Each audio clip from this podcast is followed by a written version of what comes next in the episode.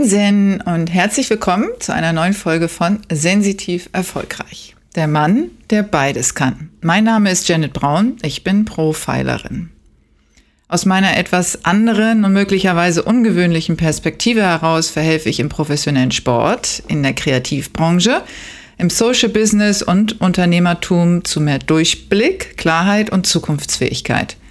Werte werden definiert, die gelebte Kultur analysiert, Führung neu gedacht, eine echte Marke etabliert und authentisch mit Hilfe nonverbaler Kommunikation nach außen transportiert. Einzelpersonen und Paare sind natürlich ebenso herzlich willkommen. Mehr dazu gerne auf meiner Webseite janetbraun.de. Dort findet ihr auch meine E-Mail-Adresse für weitere Anfragen. Stereotype Wertungen liegen mir ebenso fern wie veraltete Rollenbilder. Gleichstellung auf allen Ebenen muss neu geordnet und an einem weiteren wichtigen Segment betrachtet werden. Sensitivität. Ein bisher sehr weibliches Thema. Obwohl die damit verbundenen Wahrnehmungsattribute Männer ebenso betreffen. Sensitivität kennt aus meiner Perspektive keine Geschlechtertrennung. Wie zeitgemäß sensitiv begabte Menschen mit Fingerspitzengefühl, Besonnenheit, kreativen Lösungsansätzen und der Fähigkeit zur Abstraktion sind, wieso die Welt mehr darüber erfahren sollte und warum sie in Krisensituationen besonders gebraucht werden, möchte ich mit der Produktion dieses Podcasts darstellen und in die breite Öffentlichkeit tragen. Eingeladen dazu habe ich für die heutige Folge Ben Dahlhaus. Wie stellt man einen Mann vor, der, wie oft anzutreffen, bei besonders sensitiven Menschen vielbegabt ist? Ich sag mal, kontrastreiches Menschenwesen. Und dann nenne ich ein paar Schlagworte wie Schauspieler, Model, Musiker, freiwilliger Mitarbeiter einer humanitären Hilfsorganisation. Über Ben, bekannt und lange gehypt als das deutsche Supermodel, der 2014 mit einem einzigen Foto von heute auf morgen weltberühmt wurde, weiß sogar Google nicht besonders viel. Ben ist seine Privatsphäre sehr wichtig und umso schöner, dass er mir heute hier in Hamburg persönlich gegenüber sitzt. Wir sind nämlich in einem Hotelzimmer. Ben äh, lebt ja nicht in Hamburg und trotzdem ist er gerade hier. Nicht nur für mich, aber auch, was ich ganz schön finde. Und äh, das ist auch meine erste Aufnahme in einem Hotelzimmer. Das ist ganz spannend. Wir haben hier äh, ein Set aufgebaut und ich begrüße mal den lieben Ben. Hallo. Hallo. Schön, dass du hier bist in meinem Hotelzimmerchen. Ja, da könnte man, guck mal, ich hau immer diese Lampe hier um. Ich habe eben schon gesagt, ich bin so tollpatschig ähm, und schon geht's los. Wir haben gerade angefangen und finde das natürlich ganz toll, dass ich hier sein darf, dass du so unkompliziert bist, weil wir können nicht im Studio aufnehmen, weil es ist Wochenende. Ja, und die dürfen auch mal Feierabend haben und Freizeit. Und deswegen habe ich einfach das Technikköfferchen geschnappt und ähm, haben hier ein Set mal aufgebaut. Ich habe auch schon in einem Wohnzimmer aufgenommen und auch schon in einer Agentur in, äh, mit Bettlaken drumherum. Äh, das war auch ganz lustig, weil wir mussten wie so ein, weißt du, kennst du das früher aus der, aus der Kindheit, wenn man so Höhlen gebaut hat? Ja, habe ich viel. Genau. Und dann war so, äh, in diesem Raum war so viel Hall und ähm, war relativ altbaugroß und so. Und da haben wir ganz viele Laken und so aufgehängt und haben wie in so einem Zelt, in so einer Höhle aufgenommen. Das war auch lustig. Aber Hotelzimmer ist Premiere und ähm, genau, also vielen Dank für dein äh, Kommen in dein Hotelzimmer. Ja, sehr gerne. Willkommen bei mir zu Hause.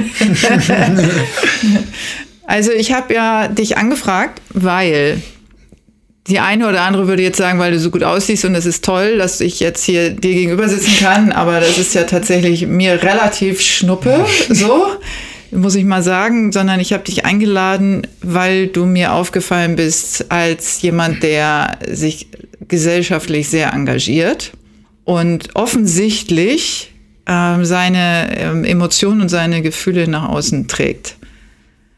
Also ja. das, was sichtbar ist. Ne? Ich habe ja gerade schon gesagt, so, man kann gar nicht so viel finden über dich. Das ist äh, wahrscheinlich volle Absicht. Ja. und äh, aber das, was man so findet und das, was ich gesehen habe, hat mich halt voll äh, angespornt, äh, Kontakt zu dir aufzunehmen. Und du hast sehr schnell darauf reagiert und schnell zugesagt. Und äh, hier sind wir. Ja, super. Ja, total. Ich find, äh, fand dein Format und äh, wie du das angehst. Und ähm, das fand ich sehr interessant. Und das ist auch mein erster Podcast. Na, guck mal. So, Premiere, auch für mich. Ja, toll. Siehst du, da haben wir gleich zwei Premieren. Hotelzimmer, Podcast. Ja, ja super. Es kann nur gut werden. Die Folge wird super. wird auf jeden Fall super. Ich habe ja so ein paar Topic-Themen, aber erstmal ja. würde ich gerne ähm, noch mal mehr von dir hören, was du denn unter Sensitivität überhaupt ähm, verstehst. Also was ist so das, wo du gesagt hast, da mache ich mit? Was verstehe ich unter Sensitivität? Das ist eine gute Frage. Ähm, ich glaube einfach, ist das für mich so ein. Ich habe, glaube ich, gar nicht so die direkte Antwort, weil das für mich so ein, irgendwie so eine fast schon Selbstverständlichkeit irgendwie ist und das für mich so zum Leben dazugehört. Und dass er jetzt einfach ein wichtiges, großes Thema ist und einfach mehr Raum bekommt, was natürlich super schön ist und super wichtig ist. Und deswegen wollte ich gerne mitmachen, um vielleicht auch was äh, dazu beizutragen irgendwie. Und für mich heißt es eigentlich, äh, so zu sein, wie ich bin und möchte und mich nicht an, also anpassen, beziehungsweise irgendwelche Rollen zu spielen, äh, Lebensrollen, die ähm, für mich mich eher einschränken würden. So, also das heißt, emotional offen leben zu können. So. Und das auch fühlen zu können, das auch wiedergeben zu können und auch bei anderen zu spüren und das auch mitteilen zu können. Das ist für mich so ein bisschen für dich hast du ja auch gesagt, also so, wir haben ja jetzt ähm, auch gerade einen langen, äh, schönen Elbspaziergang hinter uns und haben echt äh, ordentlich gequatscht. Und du hast ja auch gesagt, dass es für dich Normalität ist, sensitiv zu sein. Und, äh, und dass es für dich erst spät ähm, oder dass du erst spät festgestellt hast, dass es eigentlich gar nicht normal ist, sich sensitiv als Mann zu zeigen.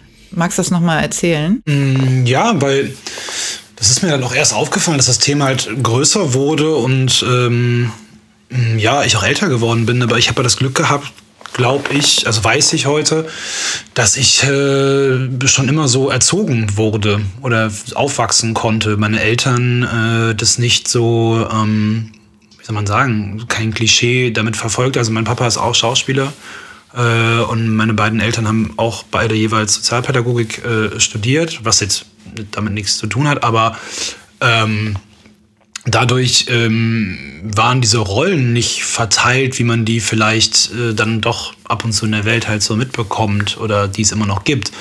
Also alte Rollenbilder. Und meine Mutter hat äh, bestimmt mal ein bisschen mehr Geld verdient als mein Vater. Und ich und mein Vater haben uns auch gern als Prinzessin verkleidet. Und äh, das war okay und ich durfte spielerisch immer das sein und wie ich wollte und was ich machen wollte war auch völlig okay und ich wurde in allem unterstützt und meine Eltern haben sich gegenseitig unterstützt und auch meine Großeltern schon. Die haben gemeinsam ein, äh, ein Geschäft aufgebaut äh, äh vor langer, langer Zeit und waren immer gleichberechtigt. Also die haben beide genau gleich gearbeitet, gleich verdient und deswegen bin ich überhaupt nicht in solchen alten Geschlechtsrollenbildern groß geworden. Und gerade auch mein Vater ist ein sehr ähm, sensitiver Mann, würde ich sagen. Und äh, Gefühle wurden bei uns nie unter äh, irgendeinen Teppich gekehrt, sondern da wurde immer drüber gesprochen und es war sehr wichtig, äh, wie man sich fühlt und was man fühlt.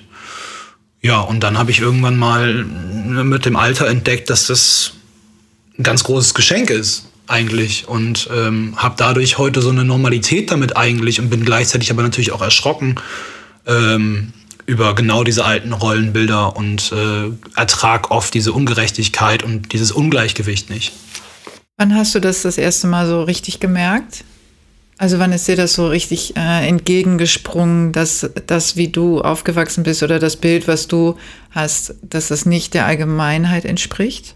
Mm, ja, ich glaube so auf der weiterführenden Schule, so mit 15, ja, ein bisschen früher vielleicht, weiß ich nicht genau, aber als man halt viele andere, äh, in, wo halt dann diese, ja, diese Rollen, wo man einfach in die Pubertät gekommen ist, quasi, wo es dann um andere Themen ging, um wie sieht man aus, äh, wer interessiert sich für einen, äh, wo ordnet man sich vielleicht auch, muss man sich jetzt geschlechtlich irgendwo einordnen, äh, muss man irgendeinen Style fahren, also klar, ne, Peer Group mäßig äh, macht man das natürlich, aber ähm, da habe ich gemerkt, okay, jetzt unterbewusst habe ich mich dann auch bestimmt in Rollen begeben, die ich eigentlich gar nicht so spielen wollte und war dann als junger Mann, musste ich dann zum Beispiel auch vielleicht mal ein bisschen ähm, härter rüberkommen oder unemotionaler, um halt irgendwie eine Art Maskulinität auszustrahlen. Das hat mir natürlich nicht gefallen, habe ich auch gemacht. Und dann wurde mir auch früh, weil ich mich schon immer für Film interessiert habe und Schauspiel und Theater, wurde mir schon viel äh, da übermittelt einfach auch. Ne? So diese ganzen typischen Filmrollen, wo einfach viel männliche Präsenz halt ist.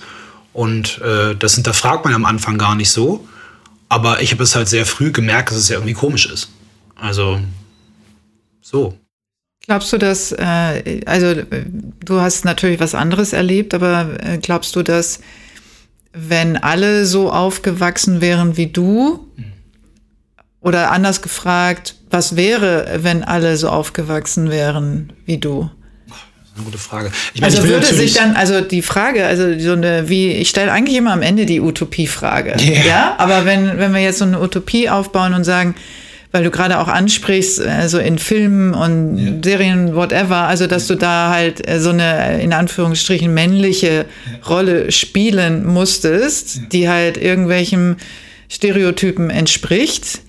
Ähm, die sind ja also die sind ja aus irgendwas entstanden irgendwann mal. Und was wäre, wie wenn es die nicht geben würde? Ja, das ist eine gute Frage. Ich will natürlich nicht damit sagen, dass ich jetzt absolut perfekt damit bin, ne? Und dass das irgendwie alles äh, super fantastisch. Also ich merke es einfach, äh, aber ähm, ich will natürlich, wie gesagt, nicht sagen, dass ich damit jetzt irgendwie super perfekt bin. Und ich habe bestimmt auch immer noch. Also ich meine, lernt ja nie aus. So, mhm. und das wäre auch schlimm, wenn man jetzt hin, sich hinstellen würde, würde sagen, ich mache das aber richtig. Ähm, aber jetzt darauf, auf diese Frage hinaus, äh, es wäre bestimmt schön, einfach für viele Leute und es wird sich, glaube ich, mehr zu einem gemeinschaftlichen, solidarischen Sinne bilden in der Gesellschaft, die ähm, gar nicht darüber diskutieren muss, haben wir jetzt eine äh, Frauenquote, haben wir jetzt gleichgeschlechtliche äh, Bezahlung und so Diskussionen, die ja einfach aufgekommen sind, die wichtig sind natürlich, aber die Frage würde sich ja gar nicht stellen. Und diese, ich glaube, es würde einfach ein generelles Grund ähm, Lebensgefühl komplett ändern. Also es wäre, glaube ich, bei vielen Leuten alles, es wäre viel, viel, viel anders. Und das zu einem guten Sinne. Und Leute würden, glaube ich, auch verstehen, dass sie nicht benachteiligt sind, einfach. Weil das ist ja auch ein großes Ding, glaube ich, dass dann äh, gerade in so einer, weiß ich nicht, in der Berufswelt, dass dann natürlich vielleicht auch ein männlicher Mensch, der jetzt eine große Position hat, sagt, ja, nö, aber ist ja geil, dass ich so viel, ist mir ja scheißegal. Also, dass die Frau jetzt weniger Geld verdient, ja, schade. So. Aber man weiß das ja. Also man hat das ja vor Augen. Und die Frage wird sich ja gar nicht mehr stellen. Also das, und das ist ja eigentlich total, totaler Wahnsinn, dass es diese Ungerechtigkeit äh, überhaupt gibt. Und das würde sich ja alles ausschließen. Das wäre, äh, ich, für alle vom Vorteil. Also ist das ja im Umkehrschluss, dass tatsächlich, dass diese, ähm, diese Form von männlicher Rolle die Gesellschaft auch irgendwie spaltet. Absolut. Absolut. Also ich meine, Patriarchat ist, glaube ich, ein großes Übel von, von, von vielen, vielen Dingen, die heutzutage in der Gesellschaft passieren. Und äh, dass das auch immer noch nicht komplett gekippt wird, hat ja auch einen gewissen Grund, weil halt zu viele äh, in der Position sind, die auch vielleicht jetzt gar nicht so begeistert davon sind, das halt zu kippen. Das muss man ja ganz, also würde ich jetzt behaupten. Ähm, und da müssen wir natürlich äh, immer noch dran arbeiten, ne? weil ja, ich glaube, äh, also dass die diese, man nennt sie ja auch so ein bisschen toxische Männlichkeit, also die ist ja auch ansteckend. Mhm, ja. Dass es die gibt, die Spaß dran haben und die gibt, wie du ja auch selber schon gesagt hast, dass du auch in, in Jugendzeiten auch mal anders reagieren musstest auf Situationen, um ähm, vielleicht als männliches Wesen oder als jemand, der stark und kraftvoll ist, wahrgenommen zu werden. Und ich glaube, dass es viele, viele, viele Männer gibt, also sowohl jetzt noch als auch in der Vergangenheit, die das gar nicht wollten, mhm.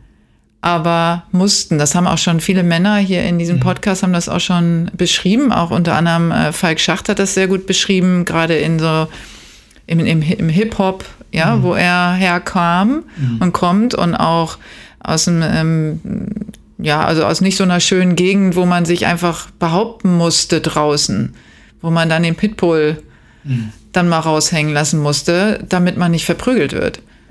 Ja, voll. Absolut, glaube ich, natürlich. Ähm, Also gerade ja, Hip-Hop äh, definitiv. Also ich höre auch äh, den einen oder anderen äh, Rap-Song gelegentlich und klar, das ist natürlich alles pure toxische Maskulinität, die halt da äh, von, von, vonstatten geht. Und ähm, ja, viele haben halt auch, ich meine, das ist ja ein generelles Problem. Also ähm, das kannst du ja auch viel übertragen, dass halt dieses ähm, Annehmen, Wegschauen und sagen, ja, das ist halt jetzt so. Gut. Das ist ja in äh, wirklich vielen Bereichen so und das ist, glaube ich, auch eins, ein großes, großes Übel und das wir uns halt gewöhnen. Auch. Auf der einen Seite passiert viel, auf der einen Seite wird viel schon gemacht in den letzten Jahren und es geht, finde ich, immer noch nicht schnell genug, aber es geht zumindest in die richtige Richtung. Ähm, auf der anderen Seite lernen wir immer mehr auch einfach wegzuschauen. Ja gut, dann ist da halt letzte Woche ein Boot gegangen mit 40 Menschen an der europäischen Grenze. Ja, gut, was, was essen wir heute Abend? Also es ist ja so der, ne? und das ist ja bei dem Thema ähnlich. Also ja klar, ist jetzt doof, dass da die, die Frau jetzt irgendwie äh, nicht gleichberechtigt ist, aber keine Ahnung, ich würde mir jetzt schon gerne Porsche bestellen. So, und, ne, also es ist ja auch der einfachere Weg. Das ist ja auch äh, äh, auf irgendeine Art und Weise natürlich dann auch wieder nachvollziehbar. Wir haben ja alle ganz gern einen einfachen Weg. Äh, dass der immer der richtige ist, ist ja oft nicht der Fall. Aber äh, das kann man ja, äh, ja schon wieder ähm, genau in diese Richtung drücken, dass halt Leute einfach auch keinen Bock haben. Wegschauen und halt sagen, so ja, ist mir auch ein bisschen zu anstrengend. Ja, oder auch eben äh, den Sinn für sich nicht erkennen, dass sie als allein, alleinige Person tatsächlich auch was ja. bewirken können. Genau. Ja, das und, darf, dann, genau. und sich natürlich solchen Situationen stellen, weil es gibt ja auch, die meisten sind ja in Abhängigkeiten. Mhm. Ja, gegenüber der männlichen Führungskraft, mhm. wenn man jetzt mal im Berufsleben guckt, ja. ja. Ähm, und sich gar nicht so einfach stellen können. Ja, also genau. weder ihre eigenen Sensitivität noch oder ihre eigenen Fühligkeit überhaupt, muss ja nicht mal super sensitiv sein, sondern einfach äh, ganz normal ähm, Gefühle und Empfindungen haben oder ganz normal ähm, vielleicht auch mal sagen, ich, ich möchte gerne, dass Frauen gleichgestellt sind, wie auch immer. Und dann aber die Führungskraft eine ganz andere Haltung hat ja. und dich das dann auch spüren lässt und mhm. im Zweifel äh, sehr hart spüren lässt. Wie kann man das, wie kann man das verändern? Was glaubst du, was so Wege sind, wie man, mhm. Äh, was, was kann jeder Einzelne tun? Was tust du, um äh, da andere Wege aufzuzeigen oder dieses, diese ganze Dynamik zu verändern? Naja, also das ist natürlich auch schwierig, weil ich meine, ich habe jetzt eine andere Position und bestimme natürlich viel über mich selbst und kann aus glücklichen Wegen auch sagen, was ich nicht machen möchte, brauche ich nicht zu machen. Ähm, und kann deswegen auch aufstehen. Aber ja, es ist nicht einfach, weil dann spreche ich immer aus einer privilegierten äh, äh, Lage und da möchte ich auch jetzt nicht irgendwie so klingen, als würde ich Leuten jetzt vorschreiben, äh, was irgendwie äh, zu tun wäre oder hätte jetzt die perfekte Lösung. Aber natürlich muss man irgendwann für sich selber entscheiden, stehe ich jetzt auf und sag was oder halte ich für immer den Mund. Und für mich war es halt nie so, für immer den Mund zu halten, gerade für Ungerechtigkeit. Und dann ist einfach die Frage, bist du bereit für, also möchtest du gegen Ungerechtigkeit was tun? Kannst du dagegen eingehen und auch vielleicht selber zurückstecken oder machst du es nicht? Und damit musst du halt leben. Und äh, wenn du bereiter bist, mit, damit zu leben und unsolidarisch zu sein und für dich selbst, also auf die Ich-Version zu hören und dein Ego voranzutreiben, finde ich nicht, ist nicht meine Lebensart, ist in unserer Welt leider stark vertreten. Und ich glaube, das ist ein Knackpunkt, dass man sagen könnte, man muss sich selber auch einfach bereit sein, ein bisschen zurückzunehmen und auf andere, seine Mitmenschen zu achten und wieder ein bisschen mehr Solidarität walten zu lassen. Glaubst du, dass sich diese Solidarität, von der wir ja nun auch gerade in den letzten anderthalb Jahren sprechen und die uns so vor Augen geführt wird, also auch unsolidarisches Verhalten, aber glaubst du, dass sich Solidarität am Ende durchsetzt? Ähm, ich denke bei sowas immer sehr positiv und würde sagen, ja. Ähm, also ich hätte, ich glaube, ich ähm, ich kann jetzt sagen, ich hoffe es, äh, hoffe ich, aber ich glaube, ja, weil ich es glauben will und es für mich auch ähm, besser ist. Und ich gemerkt habe, so fahre ich äh, sowieso besser und äh, ich glaube immer noch daran, dass Menschen eigentlich im Grunde immer gut sind. So. Und gemeinsam zusammen leben wollen und auch gemeinsam sich gegenseitig unterstützen können. Und ähm, ja, natürlich gibt es viele Ausflüchte und viele Dinge in der Welt, die dich davon abtreiben können, aber im Grunde ist der Mensch gut. Deswegen glaube ich, dass das äh, immer Oberhand haben wird. Ja. Vertraust du den Menschen? Ja, schon. Also ich bin schon. Früher habe ich oft gesagt, ich bin zu naiv für, äh, für manche Sachen, weil ich zu sehr äh, auf Dinge vertraue und dann auch oft natürlich zurückgestoßen wurde. So. Aber ähm, irgendwann habe ich gedacht, weil das hat nicht aufgehört und ich musste mich dann anstrengen, nicht naiv zu sein quasi. Und dann habe ich aber gemerkt, es ist eigentlich für mich äh, angenehm so und so bin ich. Und dann, ja, muss ich vielleicht mal irgendwie auf die Schnauze fallen. Ab und zu. Ist auch nicht das Schlechteste. Lernt man draus, aber äh, ich möchte mir das eigentlich weiterhin wahren. So, weil dadurch ähm, habe ich einfach einen positiveren Blick darauf und mag immer noch viele Menschen und sehe trotzdem, trotz bestimmter Ansichten, trotz bestimmter Umstände, egal was ist, versuche ich doch immer noch halt was Positives darin zu sehen und auch Sachen nachvollziehen zu können. So. Und auch in meinem Job früher als Sozialarbeiter ähm, habe ich sehr, bin ich oft an Grenzen gestoßen mit solchen Themen. Also gerade wenn es für mich zum Beispiel ein großes Thema, was mich äh, absolut äh, erschreckt und für mich sehr schwierig ist, ist äh, Faschismus oder Rassismus. Und ähm, ich weiß, dass ich mit einer Familie gearbeitet habe, wo ja der Großteil der Familie halt Rassisten waren. Und im ersten Moment habe ich gesagt, nö, mache ich nicht. So, ich rede nicht mit Nazis. Und ich diskutiere heute immer noch nicht mit Nazis, aber diskutieren und reden ist ein Unterschied. Und ich glaube immer noch irgendwie daran, dass ich versuchen kann, zumindest versuchen, einen positiven Wink mitzubringen und zu gucken, schau mal, wieso, weshalb, warum? Warum, warum, warum hast du solche Menschen? Was ist da dein Problem eigentlich? Das liegt vielleicht gar nicht darin, dass du äh, generell ähm, Menschen ihre Hautfarbe, ihre Religion, egal was, irgendwie diskriminieren willst, sondern du hast vielleicht irgendwie ein Problem, da kommen wir ja vielleicht ran. Und dann kannst du da vielleicht wieder ein bisschen Platz machen für mehr Offenheit und Solidarität. Und so habe ich es geschafft, da ranzugehen. Das ist sehr, sehr anstrengend. Aber ähm, ich glaube auch da immer noch an das Gute im Menschen. Ich glaube, dass jemand, der Nazi wird, der war ja vorher nicht, der ist nicht als Nazi geboren. So. Und der muss auch kein Nazi bleiben. Ja, das hoffe ich. Ja, genau. Das also die, die, Hoffnung äh, hätte ich auch tatsächlich. Mhm. Also es ist super schwierig, mit dem Thema umzugehen, weil mm, die Frage ist immer, gebe ich auch jetzt äh, im, im, im Podcast-Business, ne, stellen sich natürlich auch der ein oder andere, die ein oder andere, stellt sich die Frage, lade ich jemanden ein in meinen Podcast mit der Haltung, mhm. gebe ich der Person äh, eine Plattform. Mhm. Und ich, äh, für mich äh, ist das ausgeschlossen, dass ich diese öffentliche Plattform gebe. Ja, ja, ja das würde ich ich auch so. Und ich würde es genauso halten wie du, dass ich sage, ich diskutiere darüber nicht, weil da gibt es keine Diskussion. Mhm. Ähm, reden darüber. Das äh, Fiete ist übrigens auch dabei und hat gerade gepupst. Das riecht so ein bisschen nach alter Bifi. Das erinnert mich so an alte Schulz. Mann, Fiete. Sorry. Jetzt haben wir ihn geweckt. Er hat natürlich im Schlaf ge gefurzt, so wie das Hunde so machen. Ähm, ich würde aber natürlich nicht äh, ausschließen, dass ich mich auf das ein oder andere Gespräch mal einlasse. In der Hoffnung aber nur. Mhm. Aber nur, wenn ich so ein Fünkchen Hoffnung spüre, dass da irgendwie ein Mensch drin steckt, der willens wäre, zuzuhören und vielleicht äh, an seiner Haltung oder ihrer Haltung ein bisschen oder einmal darüber nachzudenken zumindest. Ja. Ansonsten äh, weiß, das spürt man ja auch schnell. Ob ja, jemand ja, überhaupt gesprächsbereit ist, das ist das eine, also tatsächlich auf einer, auf einer konstruktiven Ebene oder ob jemand sofort abblockt und sagt, nee, ich habe da meine Meinung und da mhm. brauchen wir jetzt gar nicht reden und ähm, äh, also, aber trotzdem eine öffentliche Plattform würde ich dem also der Person auf gar keinen Fall Nein. geben. Nee. Weil ich glaube, das ähm, würde mich auch, also da muss ich auch von mir persönlich reden, ich würde mich, glaube ich, zu sehr fordern im negativen Sinne. Mhm. Also da hätte ich keine Freude dran und dafür mache ich auch diesen Podcast nicht. Ne? Soll ja eine mhm. positive Richtung gehen. Und vor allen Dingen euch da draußen, ne, euch Hörerinnen, soll das ja auch positiv ähm, beeinflussen ja. und äh, ne.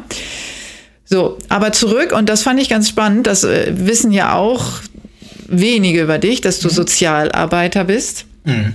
Gewesen bist und irgendwie das ja auch immer noch bist. Das geht mhm. ja jetzt nicht weg. Nur weil du jetzt mhm. äh, durch die Welt tingelst und vor Kameras stehst, hat man so den Eindruck, dass das dein Wesen ist.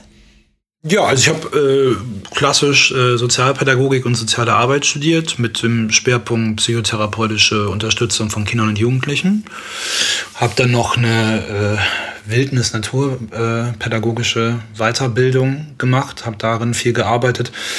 Und äh, das war, äh, ich könnte da auch jederzeit wieder hin zurück. Das ist natürlich auch ein schönes Gefühl. Ne? Also ich wäre jetzt nicht, also ist natürlich was anderes und ich finde viele Sachen, ich kann mich für viele Sachen begeistern. Ähm, und ich mag die Arbeit nach wie vor und konnte halt jetzt natürlich gerade in meiner NGO-Arbeit, äh, Non-Government Organization, äh, viel davon ähm, einfließen lassen. Und das hat mir natürlich geholfen und deswegen ist es nie ganz weg, sondern ich nutze es weiterhin. Wie setzt du das um heute? Erzähl mal. Also du äh, engagierst dich ja sehr mhm. stark. Mhm. Ja, erzähl mal wofür und warum. Ja, also ich bin unter anderem äh, ein Teil von äh, Leave No One Behind.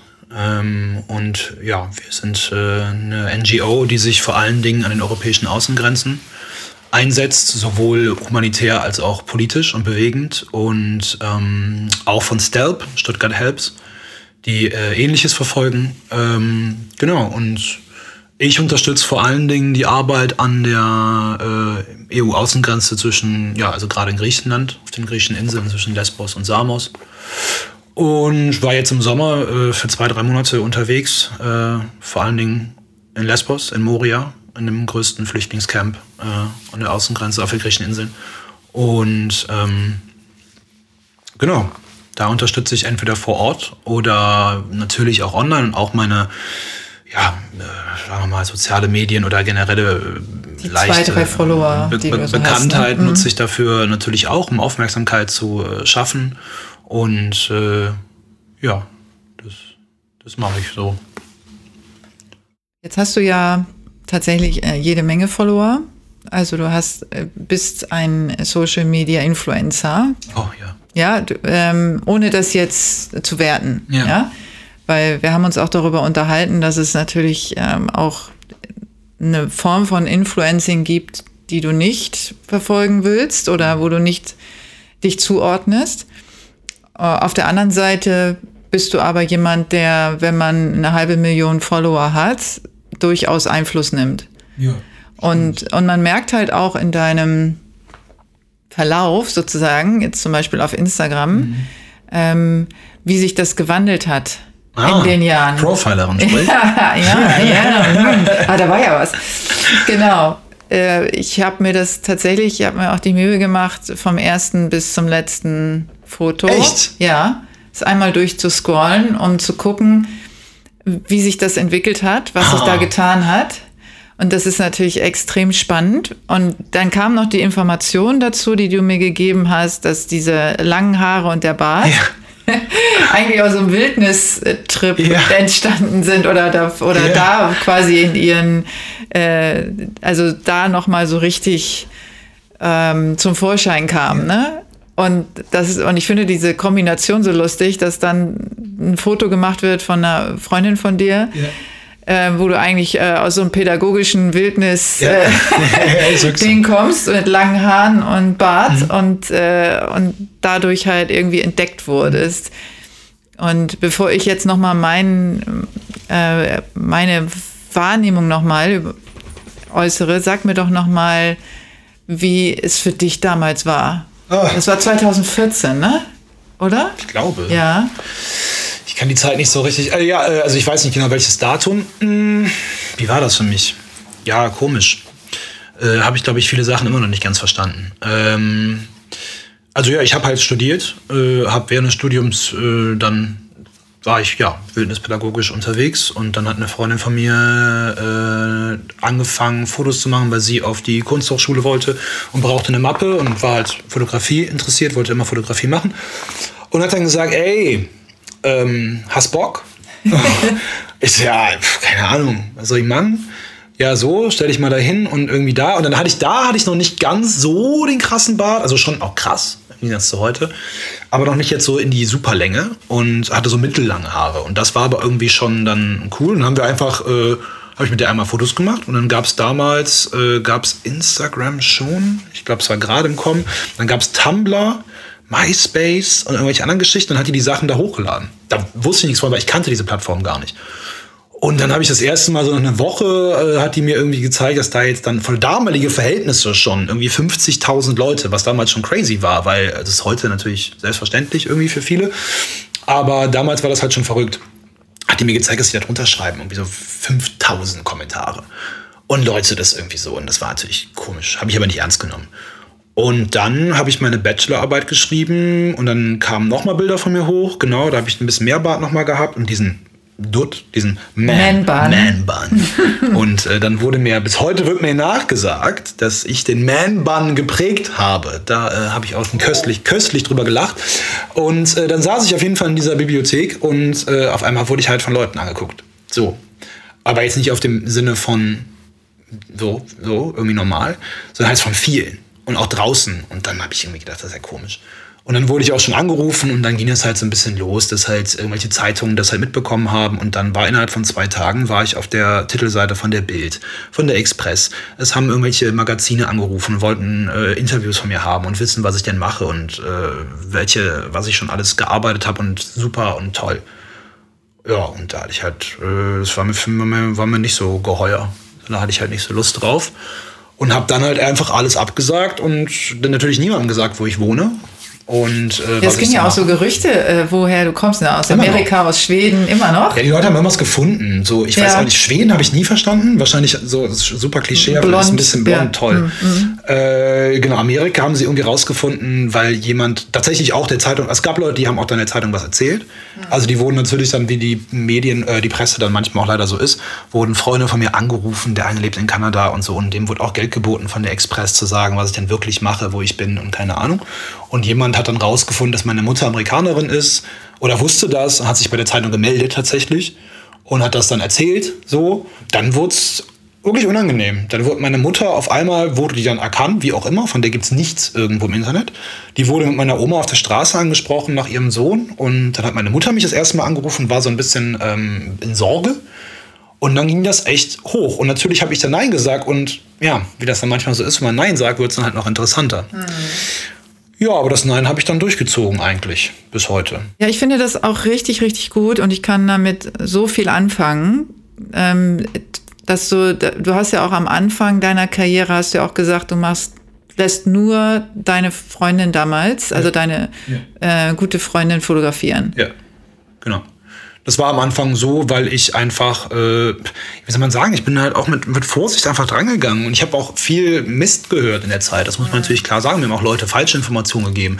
Da ich aber halt so tabula rasa mäßig war und halt von nichts wusste, musste ich ja mir irgendwo das Wissen halt herholen und mir hat diese Welt halt auch, äh, ich wollte damals schon nicht meine äh, Privatsphäre dafür irgendwie äh, abgeben, für irgendeine komische Halbbekanntheit so. Und ähm, das war mir halt nie wichtig. Das ist mir heute nicht wichtig. Aber ähm, und deswegen habe ich das am Anfang so mit ihr gemacht und äh, das hat auch äh, gut funktioniert und dann irgendwann einfach nicht mehr so. Und die Kunden auch akzeptiert, dass sie gesagt nee. hat, dass du vorgegeben hast, welche Fotografin? Mm, ein paar. Aber ich habe halt am Anfang, und das ist jetzt, äh, ja, das ist ein bisschen kompliziert eigentlich, weil wir haben uns dann irgendwann auch nicht mehr so super verstanden und sind dann auch auseinandergegangen. Äh, und dann habe ich ja angefangen, das nochmal anders zu machen, weil ich dann verstanden habe, dass da viel auch hm, unberechtigte Paranoia von mir waren, die überhaupt nicht so sind. Also mir auch Leute erzählt haben, so Agenturen, die ziehen dich irgendwie über den Tisch und so. Und ich habe ja am Anfang ohne Agenturen, ohne alles gearbeitet, anderthalb, zwei Jahre lang. Und meine ersten großen Kampagnen, die ich als Model geschossen habe, die habe ich in, viel in Südamerika und dann in der Türkei habe ich irgendwie eine sehr große Bekanntheit irgendwie bekommen. Vielleicht auch, weil sie aus der Türkei stammt ursprünglich. Aber, äh, und das war ja Wahnsinn. Also dann bin ich auf einmal auch, ich habe da auch gutes Geld verdient, das kann man auch offen sagen.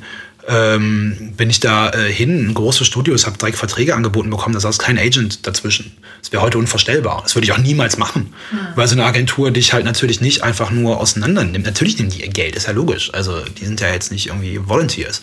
So, und äh, die sorgen aber einfach dafür, dass es dir gut geht. Das darf man halt nicht vergessen. Und äh, das war dann irgendwann für mich dann das nächste Problem. Am Anfang dachte ich, schütze dich davor. Und irgendwann war ich nicht mehr geschützt, weil Agenturen mich nicht mehr geschützt haben, weil es sie nicht gab.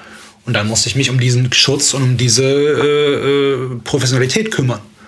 Und das wollte ich dann auch und habe das auch gemacht. Und das hat sehr was gut war funktioniert. Dir dabei, was war dir dabei wichtig? Also ähm, es gibt ja nun unfassbar viele Managements. Ja Und ähm, also Leute, die sich wahrscheinlich auch darum reißen würden, jetzt dich zu vertreten, mhm. ja, äh, dir Angebote geschickt haben, wie auch mhm. immer. Und äh, was hat dich und dein heutiges Management zusammengeführt? Was war dir wichtig? Ja, wie gesagt, also das Lernen, das dauert lange, bis man das irgendwie lernt. Es hat, glaube ich, ich würde sagen, heute, so nach den ganzen Jahren, weiß ich so ungefähr, okay, was halt da äh, wirklich wichtig ist für mich und was irgendwie da passiert in dieser Welt. Am Anfang habe ich von allen großen internationalen Agenturen der Welt Angebote bekommen und ähm, habe dann mit ein paar auch angefangen zu arbeiten. Hab dann bei ein paar gemerkt, dann passiert da auch nichts, weil am Ende ist es auch, also nur weil du jetzt irgendwie ein bisschen bekannter bist, dann vielleicht heißt das nicht, dass dich jeder Kunde automatisch halt bucht. So, die haben halt alle unterschiedliche Ansichten und das heißt jetzt nicht, dass ich dann da, äh, ich habe viele Sachen äh, auch nicht bekommen, ist ja logisch. Also Casting ist Casting. Das heißt jetzt nicht, dass du so und so, dass sich jeder verbucht. Ist ja Quatsch. Und dann habe ich viele Agenten auch wieder verlassen, aber äh, ich sag mal so, ich habe halt am Anfang, ich habe viel Glück gehabt. Also wirklich. Und jetzt habe ich vielleicht Glück, aber auch eine gewisse Menschenkenntnis, die mein Job vorher mit sich gebracht hat. Und ich halt einfach Menschen dann ähm, begegnet bin, die mir zum Glück Gutes wollten. Ich das gemerkt habe und dem vertraut habe. Und dann auch gesagt habe, okay, und ich bin damit auch mal auf die Schnauze gefallen. Gut, heute weiß ich aber, äh, es hat dann am Ende alles funktioniert und die Leute, die wichtig waren, die mir äh, sehr geholfen haben und mich heute sehr, sehr gut unterstützen, die sind auch immer noch da. Und die habe ich schon vor vier, fünf Jahren kennengelernt. Und die haben mich dann ja, gepackt und gesagt, ist okay, wir machen das. Und ich habe gemerkt, du kannst hier vertrauen und machst. Und das hat auch funktioniert. Das war gut. Und so sind wir eigentlich zusammengekommen aus einem, auf, auf einer blinden Vertrautheit raus. Glaubst du, dass du bestimmte Eigenschaften beschreiben kannst bei Menschen, die, also vielleicht auch Werte, aber so Eigenschaften, die, die für dich nicht verhandelbar sind? Also sowohl im Job als auch privat? Ja, absolut. Also äh, vor allen Dingen, was ich merke bei Leuten, was ich, also was mir wichtig ist und was ich merke, ist, äh, ob es eine Art gespielte Authentizität ist, so eine Bodenständigkeit oder halt eine echte. Und was, ob dahinter wirklich die Person wichtig ist oder ob gerade in diesem Bereich, ob jetzt Schauspiel oder äh, Model, äh, ob dahinter das Geld viel spricht. Weil dafür sind natürlich viele bereit, eine Maske aufzuziehen und dir natürlich zu erzählen, was du willst. Das heißt immer noch nicht, dass du nach zwei Wochen mit der Person auch gut klarkommst. Ich muss mit meinem Management jetzt nicht drei Wochen Urlaub fahren und äh, wir schlafen in einem Bett. So, aber ähm, es muss natürlich schon Werte sein, die ich vertrete und die ich äh, sehe, weil der Mensch mit mir arbeitet und auch andere quasi von anderen angesprochen wird auf mich und mich vertritt in diesem Sinne. Und wenn mich ein Mensch vertritt, dann muss er ja mich auch so vertreten, wie ich mich vertreten würde eigentlich. So, also auf jeden Fall. Und da kann ich natürlich dieses, ja, also es ist ja auch am Ende ein Business. Da muss ich auch nicht groß rumlabern, sondern wenn es darum geht, äh, dass da Geld verdient, dann wird da Geld verdient. So. Und dann muss es auch auf einer ehrlichen Basis passieren. Da brauche ich auch niemandem erzählen, ja, da machen wir jetzt ein Geheimnis draus, sondern ich bin eher Freund von Klartext. So absoluter Klartext und auch genauso mit Kritik. Also ich bin, äh, ich hoffe, kritikfähig. Du brauchst aber Kritik, um auch überhaupt weiterzukommen. Also du gehst ja nicht perfekt aus der Tür. Und da lege ich sehr viel Wert drauf. Der Hund äh, träumt. Der Hund träumt tatsächlich. Oder ist er wieder wach? Sorry. ja, und das sind, das sind wichtige Sachen. Und halt nicht diese ganze Gespieltheit. Diese Szene bringt so viel Mist auch mit sich. Und Leute können sich so schnell verändern. Und dann am Ende sitzen sie aber allein zu Hause, sind irgendwie dann doch, äh, es ist alles dann irgendwie doof. Und alle sind nur scheinheilig. Und das ist halt wichtig. So. ich halte meinen Kreis klein. Ja, und vor allen Dingen auch, äh, wie du ja auch erzählt hast, sind da Menschen schon sehr, sehr lange in diesem ja. kleinen Kreis. Ja, genau. Auch eben vor, bevor du äh, diese Bekanntheit erreicht genau. hast, ne? Genau. Also ich bin immer noch ähm, privat sind meine Freunde, meine Freunde seit 15, äh, 20 Jahren. Ähm, da ändert sich auch nichts mehr dran und äh, der Kreis ist klein. Ich habe bestimmt viele Bekannte und Freunde, aber ich habe zwei, fast zwei Hände voll. Geil. Äh, wirklich bester Freunde und äh, das ist mir sehr, sehr, sehr, sehr wichtig und da kann ich mich komplett fallen lassen, egal was ist. Und die würden mir auch sofort ein Feedback geben und sagen, Ben, was ist denn jetzt mit dir passiert? Jetzt bist du aber gerade ein bisschen übers Ziel hinausgeschossen. So, absolut. Das ist auch wichtig. Und Agenten, mit denen ich arbeite zum Beispiel, die sind schon auch sehr lange dabei. Also mein, mein Modelbooker, auf den ich sehr äh, viel setze, den ich sehr mag, der macht diesen Job seit 20 Jahren. So, der hat viel gesehen, der hat auch viel kommen und gehen sehen. Und der weiß auch, wenn jemand authentisch ist und das vertritt und für Werte einsteht, dass er die auch so wirklich äh, beibehält. So. Wie ist das mit dem Thema, äh, wenn, wenn du sagst, du hast ja nun deine, deine Freunde, auch vor allen Dingen, also männliche Freunde, wir müssen gerade kurz grinsen, weil Peter hat schon wieder oh. gefurzt. Oh. wow. Wir können das Fenster aber nicht öffnen, weil dann wird es zu laut. Wir halten jetzt, wir kommen, wir halten durch. Wir, ja. wir halten.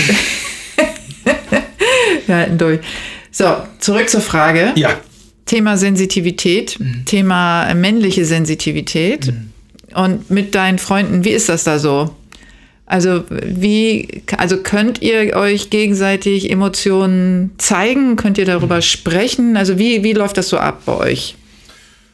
Ja, schon. Also äh, mit dem engsten Kreis auf jeden Fall. Da gibt es natürlich auch so ein paar, die haben einfach ihr Päckchen so zu tragen, äh, was auch gut ist, die halt einfach dazu lernen, würde ich sagen, in den letzten drei, vier Jahren. Aber sehr viele, die das schon sich damit lange befassen und immer weiter, ähm, sagen wir mal, aufgehen. Wir besprechen sehr viele, viele emotionale Sachen und sehr viele Dinge. Das wäre für mich auch anders gar nicht möglich. Also solche Freundschaften würden mich auch schnell langweilen. Das merke ich auch. Also ich kann auch diesen ganzen, ähm, das ist auch mal schön, ne? Also einen Abend da zu sitzen und Whisky zu trinken und halt echt äh, einfach über Nonsens äh, in der Welt zu reden. Das ist super wichtig. Aber genauso wichtig ist es halt, dass wenn ich irgendwie mir es nicht gut geht, sagen kann, das und das ist und dann auch ein gutes Feedback bekomme und Leute sich da auch ein bisschen einfühlen können und versuchen mir ein wirkliches äh, äh, Feedback zu geben oder halt auch von sich selbst zu erzählen. Ähm, alles andere würde mich auch langweilen. Also das wäre für mich dann keine authentische Freundschaft irgendwie. Und wenn, wie ist das so mit Weinen? Also so richtig, also wirklich äh, Gefühle zeigen, könnt ihr das miteinander? Habt, ist das schon passiert? Ja, ich äh, heul ständig. nee, also, äh, also ich, also, ja, und andere Freunde von mir auch. Äh, ich kann die ja, ich will ja jetzt, ihr braucht die ja nicht zu polieren irgendwie. Ist nicht mit allen so. Also viele, äh, es gibt auch Freunde, die habe ich noch nie weinen sehen. Auf jeden Fall. Also männliche Freunde. Äh, aber ich habe mit vielen schon zusammen geweint. Und ähm, es ist ja auch so, im Leben passieren ja auch einfach andere, umso älter man wird, jetzt, jetzt wird es philosophisch, äh, umso mehr Einschnitte, die Einschnitte werden ja auch einfach krasser. So. Und Emotionen können krasser werden. Ob es jetzt Beziehungen sind, ob es äh, Menschen in deinem Leben sind, die vielleicht sterben oder Dinge, die dir passieren, die werden ja irgendwie immer größer auch, habe ich das Gefühl. Und dafür muss man sich ja auch irgendwie ein bisschen wappnen, vielmehr sich da immer weiter reinzufressen und die Sachen nicht herauszulassen. Das äh, ist nicht mein Weg und auch nicht der Weg der meisten meiner Freunde. Und das ist halt schön, weil dadurch entsteht halt so eine, eine bessere Leichtigkeit und es wird oft, glaube ich, nicht leichter. Es kommen immer mehr Bindungen dazu, immer mehr Dinge im Leben, die dich natürlich auf einer ganz anderen Basis traurig stimmen. Also früher habe ich dann, war ich traurig, wenn ich sitzen geblieben bin. So, heute äh, verstirbt ein Freund von mir mit 32 Jahren. Das ist natürlich eine ganz andere äh, Geschichte. Sowas passiert ja dann, wenn man älter wird. Und da ist es halt schön zu wissen, dass man diesen Hintergrund, dieses, diesen, diesen Halt hat von seinen Freunden, da gemeinsam drüber trauern kann. Ja, also das haben wir schon oft. Ja. Jetzt ist ja der, also zurück zum Scrollen deines äh, Profils.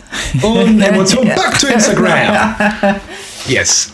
Genau, aber da kommt, ich will beim Thema Emotionen definitiv bleiben, weil man gemerkt hat, nein, ich muss es anders formulieren, nicht Mann hat gemerkt, ich mhm. habe gemerkt. Mhm.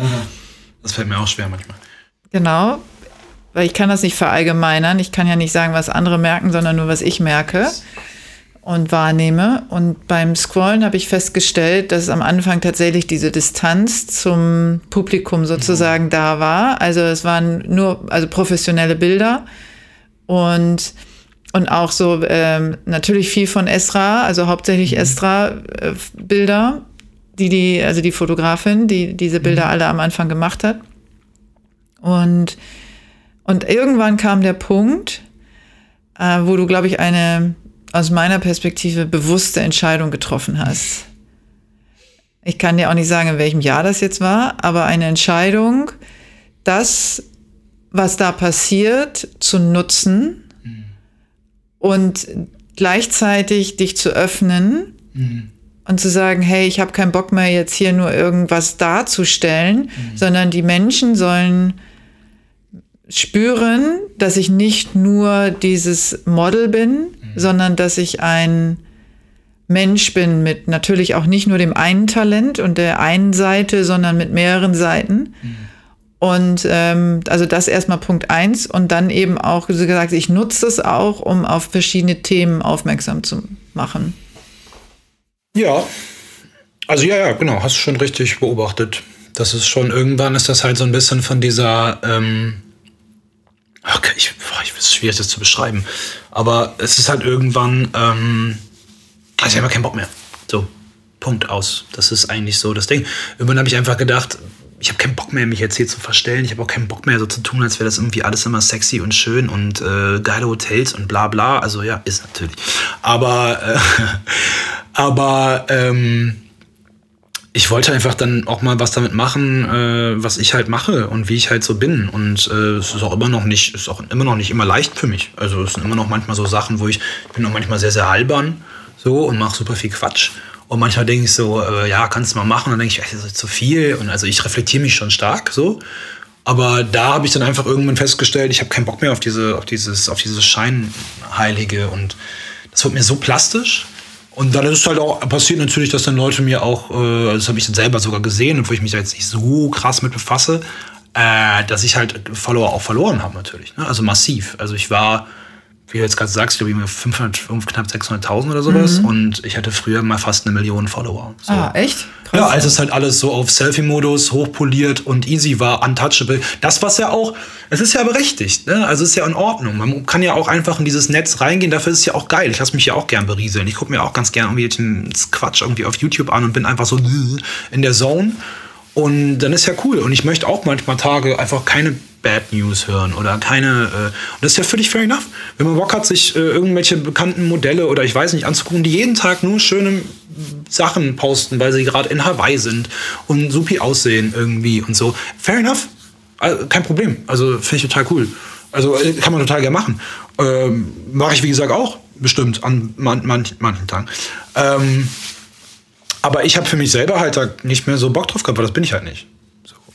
Und da musste ich dann auch genau das, was wir jetzt hier zum Beispiel von ne, besprechen in deinem Podcast, äh, das hat mich ja zum Beispiel auch in meiner eigentlichen, in meinem eigentlichen Sein und auch in einem sensitiven, äh, äh, emotionalen Sein beschränkt. Ich habe ja da gespielt etwas, was ich nicht bin. Und das ähm, ja, stimmt dich natürlich eigentlich jetzt. Das war für mich dann immer eher so ein App mit, ha, hier ist es Fake-App hello, welcome to the fake world. Und dann so, ja. Ne? Und irgendwann hatte ich ja keinen Bock. Und das nächste ist natürlich, dass ich dann entdeckt habe, hey, ähm, ja, du stehst für so viele Sachen und machst so viele Sachen und ich mache viele Sachen. Ich verteile da nicht alles. Also ich mache auch noch ein paar andere Sachen, die ich nicht auf Instagram teile. Äh, und das ist mir auch wichtig. Ähm, aber gerade mit äh, Awareness äh, von sozialen Projekten ist mir halt aufgefallen, ja, natürlich. Also klar, was ist ja äh, Quatsch, das nicht zu teilen und diese Menge, die ich da habe, wenn man da Lust zu hat, man muss es auch nicht, auch da wieder, fair enough, wenn Leute, die noch viel, viel mehr Follower haben, sagen, das ist nicht meine Welt, ich kenne mich nicht gut aus. Das finde ich zum Beispiel hundertmal besser, zu sagen, ich kenne mich nicht aus, äh, bin auch nicht jetzt gerade bereit, mich damit zu befassen, also rede ich jetzt hier auch kein Mist. Absolut, dafür muss es sowieso mehr Leute geben. Aber ähm, auf der anderen Seite musst du dich auch nicht engagieren, sage ich mal. So, in einem in meiner persönlichen Blase vielleicht, ja. Aber in der generellen Welt ist es nicht vonnöten, äh, um jetzt da äh, fake-mäßig so zu tun, als wäre das irgendwie, ähm, was jetzt gerade in ist auch und ja viel gepusht wird. Genau, weil die einen, äh, weil jetzt ein, zwei, drei, vier Leute über ein Thema sprechen, musst du nicht unbedingt auch was dazu sagen. Ja, genau. Mhm, wenn du keine Voll. Ahnung davon hast, äh, ist vielleicht auch manchmal ja. cleverer, den Mund zu halten, ja. So, genau. Und ich habe halt gemerkt, so manche Sachen, die ich halt mache, das ist halt äh, einfach sinnvoll, sich damit äh, auch mal in die Öffentlichkeit zu begeben und versuchen, Leute zu motivieren oder zu zeigen, hey, das geht, das könnte passieren, weil ich auch einfach Fragen natürlich auch bekomme. Es ist nicht so, als hätte ich gesagt, ich will euch jetzt hier von meiner Weisheit predigen, äh, sondern ich dachte, das ist ganz gut, mach mal.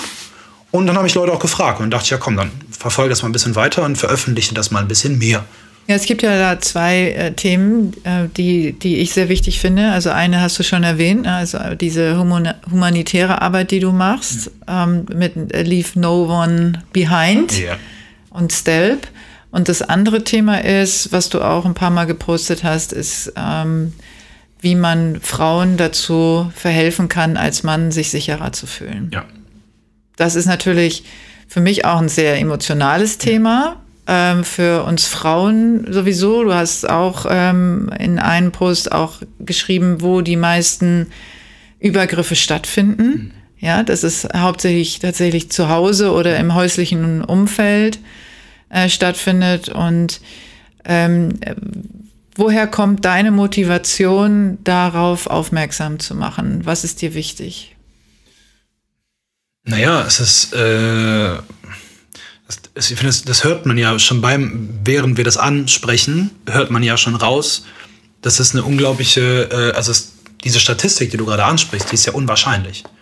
Also wenn man das, äh, auch da gehen ja Leute gern drüber hinweg, aber das ist ja immer noch, also es ist ja unmöglich. Das kann man sich ja gar nicht vorstellen, dass das wirklich so ist. Und so geht es mir immer noch. Und wenn ich solche Sachen lese, dann explodiert mir der Kopf. Und ich finde halt diese, generell ist für mich Ungerechtigkeit und äh, Ungleichheit äh, ist für mich halt sehr, sehr, sehr, sehr, ein sehr großes Thema. Das motiviert mich extrem, weil ich es überhaupt nicht leiden kann. Und ähm, natürlich kann ich es überhaupt nicht leiden, weiterhin zuzugucken, wie ja in einem patriarchatischen System äh, solche Dinge immer noch so einfach passieren. Und es liegt natürlich da halt einfach daran, dass Männer sich untereinander dahingehend natürlich einfach äh, ähm, weiterentwickeln, unterhalten und da auch auf aufmerksam machen. Es ist halt, die Zeit ist vorbei, das, das heißt, die Zeit ist vorbei, aber es ist, es muss nicht sein, dass eine Frau äh, wieder sagt, ey, ich habe keinen Bock angemacht zu werden, sondern es liegt halt dann auch oft einfach an uns, es liegt an uns Männern, dann zu sagen in der Gruppe, ey, so ein Spruch, scheiße, lass das bitte. So, was soll das denn? Das ist uncool. Diese typischen Situationen, die ich in letzter Zeit ja, ist schon oft, gar nicht mehr so oft gesehen habe, zum Glück, weil ich auch das Gefühl habe, es kommt ein bisschen mehr, aber es ist so, es ist noch so da, ob es einfach ein einfacher Pfiff ist oder irgendeine Scheiße, wo ich denke, oh, also da explodiere ich. So, merkst du schon, beim, beim Reden äh, gehe ich mehr in die Luft, als äh, ich Konsent bringe irgendwie. Aber ähm, das hat mich einfach motiviert, weil ich denke halt, ich habe ein Outcome, habe da Leute an Followern und kann da vielleicht Männer auch erreichen und ich will auch da. Ne? Ich will jetzt hier nicht sagen, ich bin irgendwie der perfekte Typ oder so, aber es geht halt darum, dass man jeden Tag lernt, dazulernt, daran arbeitet und neue Sachen sieht, weil das sind leider neue Dinge. Die hätten, sollten nicht neu sein, die sollten selbstverständlich sein, aber die müssen wir integrieren. Und es liegt halt jetzt an der Generation, von uns, von mir und vor allem in der Zukunftsgeneration diese Dinge aus der Welt zu schaffen. Dass so eine Scheiße einfach endlich vorbei ist und äh, man als Frau und da kann sich ja keiner einfühlen. Also ich, das ist ja dieses tolle männliche, äh, dieses Privileg. Und da gab es diesen tollen Instagram-Post auch ähm, von einer Frau, äh, dass wenn sie mal ein Mann wäre, was sie an dem Tag irgendwie machen würden, was Männer machen würden, wenn sie eine Frau wären. Und alle Frauen haben ja gesagt, sicher über die Straße gehen, nachts allein unterwegs zu sein. Alle Männer waren, ich fasse meine eigenen Brüste an oder so. Also ist ganz, ist ganz doof. Aber, ne, sorry, aber, nee, so, weißt du, so, so wo man nichts in der Richtung von mein Leben wäre sicherer. Oder ich habe ein besseres, ich werde nicht überall angeglotzt und habe ein besseres Selbstwertgefühl. Und das musst du dich, das musst du ja mal vorstellen. 2021 als Frau jeden Tag aufzustehen, immer wieder mit solchen Sachen konfrontiert zu werden. Äh, ja, ich glaube, also wir haben ja als Frauen und also ich äh, kenne natürlich, also ich bin selbst betroffen von vielerlei Übergriffen in, äh, in, in meinem Leben auf unterschiedlichen Ebenen von unterschiedlichen äh, Männern. Mhm. Ähm, und ich kenne keine Frau, der nicht irgendetwas passiert ist. Ob, es muss nicht immer zum Schlimmsten kommen, aber es geht schon los bei, bei Diskriminierung am Arbeitsplatz, ja, ja ähm, und äh, sexuelle Anspielungen. Ja, ja ich habe auch mal so eigentlich harmlos schon, aber äh, warum ich nicht einen Rock trage bei der Arbeit. Ja. ja, also so einfache Dinge, weil das würde ja dann besser ankommen bei den Kunden, bei den männlichen Kunden. Ja, ich würde dann mehr äh, also erfolgreicher sozusagen in meinem, in meiner Position sein. Mhm. Und das sind die kleinen Dinge. Ja, es ging in der Ausbildung, ja, vom Ausbilder von bis und es gibt so viele ganz kleine Sachen. Und es ist, also es geht mir immer, immer und immer wieder sehr nah. Natürlich. Und das ist einer der Gründe, warum ich diesen Podcast ja auch gestartet habe, mhm. weil die Männer, die eben diese Sensitivität besitzen, keinerlei Täterschaft haben. Hm. Das heißt, keiner von denen, die ich als Täter identifizieren konnte, äh, sind die Männer, mit denen ich heute auch diesen Podcast habe, mache oder Männer in meinem Umfeld, die ich als sensitiv identifiziere. Mhm. Und eben ganz im Gegenteil, die führen gleichberechtigte Beziehungen, mhm. ja, die haben, die wertschätzen auch ähm, die Frau als, als äh, vielleicht sogar besser verdienendere manchmal oder es ist ihnen einfach egal. Mhm ja, die, das sind Chefs, die auch äh, Frauen als Geschäftsführerin einstellen, was auch immer.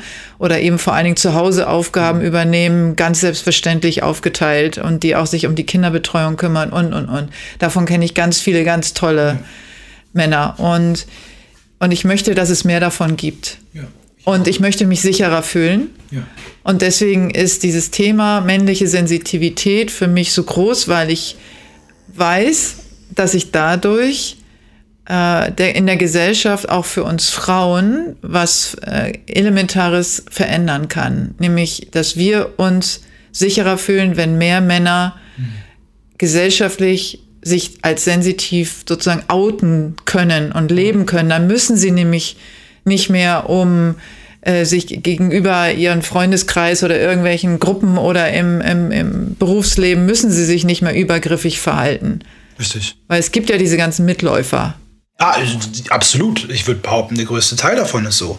Aber selbst wenn nicht, und das ist natürlich vollkommen richtig, äh, das ist genau mein Thema, wie, wie, was du sagst, äh, und selbst wenn nicht, selbst wenn du nicht super sensitiv bist und du merkst einfach, ey, ich bin ein bisschen einfach introvertierter, ein bisschen, weiß ich nicht, so spricht mich nicht so an. Da geht es ja am Ende nicht nur darum, dass Menschen, die jetzt, äh, da geht es ja um ein gemeinschaft, gemeinschaftliches Miteinander. Das sind ja normale gesellschaftliche Regeln. So. Und das ist ja das, das ist ja das Verrückte daran. Also man muss ja nicht mal groß jetzt der Super-Empath sein, um zu sehen, boah, das ist ganz schön, das ist ganz schön unfair. Das ist ja ganz schön krass, dass eine Frau so viel mehr Angst hat jeden Tag als ich und so viel mehr Kraft aufwenden muss, so ein Leben so durchziehen zu können. Und wie viel mehr Enthusi also wie viel mehr Kraft und wie viel mehr äh, ähm, ja, Aufgaben im Leben dann auf eine Frau irgendwie zukommen, wo sich Männer so gediegen zurücklehnen können, das ist ja, also, das ist ja ein generelles Verständnis. Wie ist das mit Courage? Also du hast ja vorhin angesprochen, wenn du sagst, ihr seid vielleicht als im Männerkreis unterwegs und einer macht irgendwie einen blöden Spruch, ist das ja immer noch jemand, den du kennst, den du einschätzen kannst. Wie ist das, wenn du das als Beobachter mitkriegst, mhm. wie das ein Fremder macht gegenüber, also ein Fremden, den du nicht einschätzen kannst, ein Fremder, der vielleicht auch in einer Gruppe unterwegs ist und die ähm, belästigen jetzt eine Frau oder ein Mädchen. Das ja, ist ja, ist ja nicht einfach, ne? Nein, du bist vielleicht nein. auch alleine und die sind in der Gruppe. Ja, würde ich, natürlich, würde ich jetzt natürlich gerne die Superhelden-Antwort geben und sagen, ist ja klar. So, mache ich sofort. Mache ich, äh, würde ich. Ich kann ja jetzt, ich, äh, wie gesagt, es wäre jetzt übertrieben zu sagen, da gehe ich natürlich sofort rein. Tue ich. Doch. Also würde ich doch schon, ist mir zum Glück, das muss man dazu sagen, einfach jetzt auch in letzter Zeit nicht wirklich oft passiert. Wenn kleine Geschichten von, äh, weiß nicht, irgendwelchen, meistens halt so Bars, ne? Bars, Kneipen, wo ich irgendwie zu Hause bin.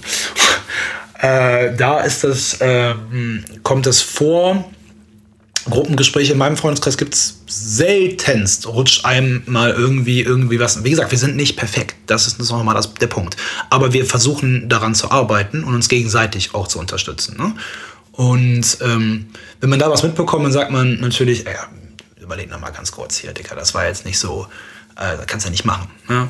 Ja, ja, okay, und dann, ja, stimmt, alles klar. So, auch zum Beispiel ein großer Punkt, auch mal Eingeständnis, ne? Mhm. Auch mal sagen können, und genauso, wenn du mir jetzt sagen würdest, Ben, guck mal, da äh, hättest du vielleicht mal ein bisschen mehr gendern können. So, das war jetzt nicht so. Weil auch das kenne ich, aber ist noch nicht ganz in meinem Sprachgebrauch. Und da muss man auch sagen, an all die Menschen, die irgendwie sagen, ja, das muss jetzt aber, ist Quatsch. Sprache verändert. Sprache verändert Leben und deswegen muss Sprache auch sich anpassen an heutige Zeit. Deswegen finde ich diese ganze Gender-Debatte von wegen, oh, ich habe jetzt da keinen Bock drauf, ja, dann streng dich halt ein bisschen an. Genau. Tut mir leid. Mhm. auf der Seite stehe ich und ich habe keinen Bock auf diese Diskussion mit, jetzt muss ich überall immer mit noch sie. Ja, genau. musst du. Und da muss man sich einfach gegenseitig ein bisschen pushen und Trotzdem möchte ich behaupten, dass wenn ich äh, in eine Situation kommen würde, äh, ich würde auf jeden Fall nicht weggucken. Da was Gleichberechtigung und vor allen Dingen auch Rassismus, und das ist mir öfter meinem Leben passiert, äh, also gerade so Konfrontationen im rassistischen, faschistischen Bereich, da kann ich, glaube ich, mehr von mir, äh, von solchen Dingen berichten, aber ähm, ich würde never ever ähm, eine Frau bei irgendwelchen Dingen alleine stehen lassen mehr. Die Zeit ist einfach vorbei. Ja, dann, wenn was passiert, dann muss ich halt allein kassieren. Habe ich keine Angst mehr vor. Ist mir schon oft passiert und ist in Ordnung. Ähm, ja, aber es ist ja auch, vielleicht muss es das gar nicht sein. Ähm, vielleicht kann man sich einfach nur an die Seite der Frau stellen. Ja, genau. Richtig. Ja, also das ist ja immer so dieses große Ding, äh, wie du auch schon sagst, so heroisch und so, ne? Und sich dann mit den Typen anzulegen. Ja, mich jetzt, siehst du, siehst du? Ich, genau. Und was mache ich? Ich ja. rede direkt nämlich so, dass ich jetzt da reingehe und mich kloppe. Ja. Zack. So, mhm. ich bin nicht perfekt. Und wie du schon sagst, was viel smarter wäre, der Frau zum Beispiel, was ich auch dann gelernt habe, auch durch viele äh, andere Menschen, mit denen ich darüber gesprochen habe, zum Beispiel Straßenseiten, dunkle Straßenseiten, ob Berlin, Hamburg, irgendwelche Großstädte in der Welt, Straßenseite wechseln oder auch eine Frau klar anzusprechen, sagen, hey, irgendwie einfach ein Sign zu geben, dass halt alles cool ist. Oder in so einer Situation eine Frau einen Schutzraum zu geben und einfach zur Frau zu gehen, zu sagen, pass auf, alles cool, wir gehen jetzt hier mal weg. Okay? ohne dass ich mich mit den Typen anlegen muss. Siehst du, und was passiert? Ich mache jetzt hier einen auf Tarzan und sage, ich hau die alle weg. So, bam, da ist es, Freunde. Ja. So sieht's aus. Ja, ja, aber es, genau, es geht ja darum, eben verschiedene Möglichkeiten aufzuzeigen, weil nicht jede Situation braucht eine Klopperei. Ja, weil dann, äh, Gewalt ist dann genau, weil man dann eben möglicherweise auch niemanden Gefallen tut und auch noch selber Verletzungen davon trägt und dann sich das nächste Mal überlegt, ob man es nochmal macht. Ja, Deswegen ist manchmal der kleinere Schritt, äh, genau, also zu der Frau vielleicht hinzugehen mhm. und sagen, hey, ist alles okay? Genau. Damit die Typen einfach nur wissen, sie ist nicht alleine. Genau, voll, ja. Ja, und, und sie und ihr zu helfen, aus dieser Situation einfach rauszukommen. Ja, oder genau wie du es angesprochen hast, im Dunkeln, wie oft habe ich mich in meinem Leben schon umgedreht? Ja, absolut. Ja, also Verfolgungswahn ohne Ende, ja. dunkle Straßen. Ich musste früher auch, äh, wo ich zu Hause noch gewohnt habe bei meinen Eltern, äh, von der letzten Bushaltestelle äh, nach Hause richtig dunklen Weg gehen und so. Und immer, wenn ich nur irgendwas gehört habe und selbst vor Autos hatte ich Angst. Ja, wenn die von hinten ja, kamen. Ja, natürlich. Und und das ist halt, das sind, oder Parkhäuser und all diese Situationen, oh. weshalb ich zum Beispiel ausraste, wenn sich irgendein Typ auf einen Frauenparkplatz ah, ja. stellt. Ja, im, im Parkhaus und, und, und die Diskussion. Ja, ja, und der, der es natürlich überhaupt nicht nachvollziehen kann, ja, klar. Ähm, warum jetzt da äh, Frauenparkplatz habe ich noch nie gehört. So eine Diskussion habe ich tatsächlich schon mal geführt und äh, da war ich, da war ich ähm, wirklich an der Grenze. Mich kriegst du nicht so leicht provoziert, dass ich wirklich ausraste. Mhm. Aber das war nur so eine Situation in eine wahnsinnig überhebliche Situation, wo ich gedacht habe, warum? Und der war relativ jung, der Mann. Mhm. War nicht mal jetzt so ein alter Spacken irgendwie, der nichts mehr mitkriegt, so, mhm. sondern ein relativ junger Mann. Ich gedacht habe, das gibt's doch gar nicht. Also in deiner Generation solltest du doch wissen, worum es hier geht. Ja, und vor allen Dingen, warum, wenn dann auch das Argument fällt, was ist denn dein Gegenargument? Also dann ist er, fühlst du dich ungerecht behandelt. Ja, ja, ja, das war jetzt, sein Argument. Ja, klar, weil du aus der letzten Warum Ecke kriegen die Frauen bessere Parkplätze näher, oh. näher am Fahrstuhl? Und das ist doch, das ist, genau. Und dann kam die Emanzipation. Ihr wollt doch so emanzipiert sein, kam dann, ja? Dann, äh, warum äh, stehen euch dann bessere Parkplätze zu? Das war dann das Argument. Ne? Und, schäme, ich, schäme ich mich immer, weißt du das? Das ist immer dieser Punkt. Das ist, das ist zum Beispiel ein großer Punkt bei solchen Sachen, dass äh, ne, diese Frage auch nach Maskulinität, aber auch bei, oh, oh, Leute, ich muss mich schon so oft schämen für unser Geschlecht, dass man sich selber manchmal fragt, was ist Männlichkeit, wie männlich will ich überhaupt noch sein, wo stehe ich da? Das ist dann so der, weißt du? Also, das ist einfach, es ist unangenehm, so unangenehm. Ich meine, ich habe keinen, äh, du hast, hast, hast du ein Pfefferspray? Nein, ich habe keins, weil ich es nicht benutzen möchte, ja. Weil ich niemanden verletzen will. Natürlich ist es so, ich habe mir in meinem Leben schon sehr oft, auch weil ich es musste, ausgemalt, was ich tue ähm, oder was ich nächstes Mal tun, mach, tun werde. Ja. wenn ich in eine ähnliche Situation komme und am Ende des Tages hast du aber gar keine Chance. Und das musste ich auch leider äh, am eigenen Leib feststellen, obwohl ich überhaupt kein Opfertyp bin. Ja, also es ist jetzt nicht so, wo man dann auch sagt, äh, so Stereotyp, äh, Opferrolle. Ja, klar, dass die Frau jetzt irgendwie blöd angemacht wird oder ihr sonst irgendwas zustößt. Ähm, das bin ich nicht. Also mhm. wer mich kennt, äh, würde niemals mich in so eine Opferrichtung schicken. Und ähm, trotzdem passiert's. Mhm.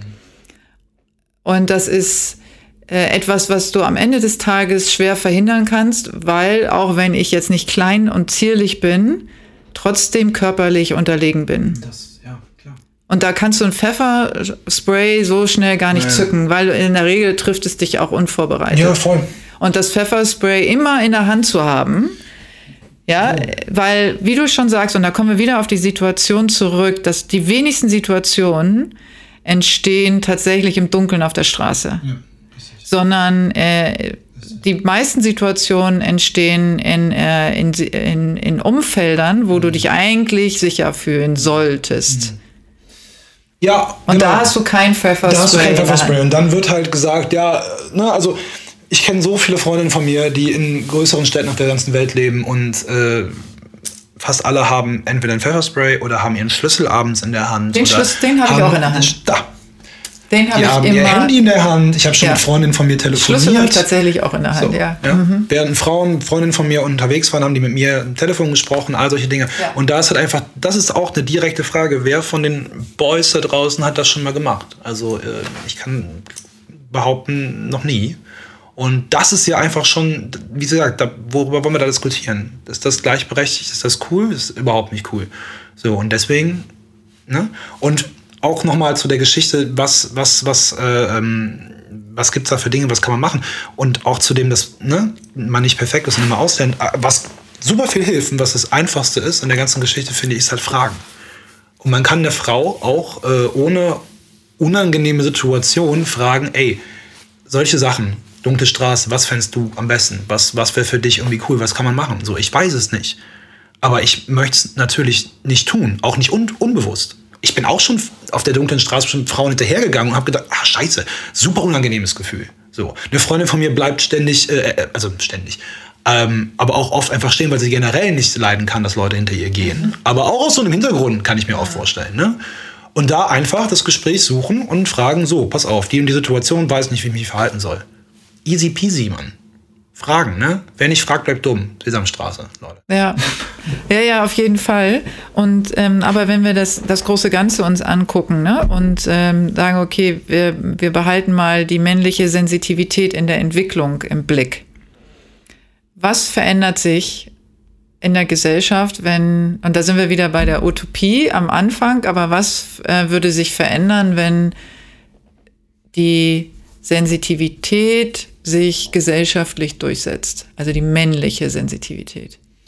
Ja, wie, wie eben auch. Es ist keine leichte Frage, das so generell zu beantworten, weil ne, das wäre, das müsste man dann erfahren. Das haben wir leider nicht erfahren seit vielen, vielen Jahren. Deswegen kann ich mir jetzt nur Wunschdenken von mir ausmalen, was genau, passiert. Das, ne? Genau, Utopie heißt, ja, ja. alles ist, also du kannst dir In jetzt... In Traumvorstellung. Ja. Ja, es wäre halt, wär natürlich im ersten Sinne, könnten Frauen mal so leben, wie sie leben wollen. Ne? So, das wäre schon mal einfach ein Punkt, äh, ein gleichberechtigtes Leben für Frauen, die dann halt äh, nachts über die Straße tanzen und sagen, alles easy äh, die ein gleiches Gehalt verdienen, sich nicht irgendwo durchsetzen müssen, sich nicht irgendwie kleiden müssen, damit andere sie irgendwie dafür äh, heiß finden und einfach gleiches leben können wie Männer auch. Und ähm, solche Dinge wie Gewalttaten nicht mehr passieren. Und dieses ganze Thema einfach nicht mehr so, wie jetzt wie diese Podcast, die, wie den du jetzt hier machst, es nicht geben muss. Wäre ja auch schade, oder eigentlich ein bisschen. Ja, sorry, nein, nein, nein, um Gottes Willen, mir fällt was anderes ein. Äh, auf jeden Fall. Aber glaubst du, dass es ähm, Männer gibt, die äh, Frauen neiden, genau um das, das bei, es ist ja andersrum genau so, dass Frauen offener ihre Gefühle zeigen dürfen? Ja, das ist ja gesellschaftlich anerkannter sozusagen und normaler, ja, in mhm. Anführungsstrichen. Äh, und ähm, glaubst du, dass dass Männer sich das auch wünschen, mal eine Frau sein zu dürfen. Also ohne, dass es darum geht, ihre Brüste anfassen zu können, mhm. sondern äh, einfach, wenn es nur darum geht, ein bisschen expressiver sein zu dürfen, ähm, in was ihre Emotionen angeht. Kann ich mir schon vorstellen, aber kann ich auch nie für jeden Mann halt natürlich so jetzt pauschal sagen. Ne? Also es kann natürlich auch einfach viel geben, glaube ich auch, die sich in diesem Ding wohlfühlen, das halt so gelernt haben und gesagt haben, hey, ja, bin ich jetzt mal traurig, aber reicht jetzt auch und ich mache jetzt weiter. Ne? Also es ist ja auch, es ist ja alles irgendwie, also es ist ja auch irgendwie in Ordnung, wenn es dir damit schlecht geht, dann sollte man natürlich einfach nachdenken. Und ja, dafür glaube ich, muss man halt keine Frau werden, sondern genau das sollte ja eben auch dieser Twist sein, dass es ja auf beiden Seiten genau gleich funktioniert.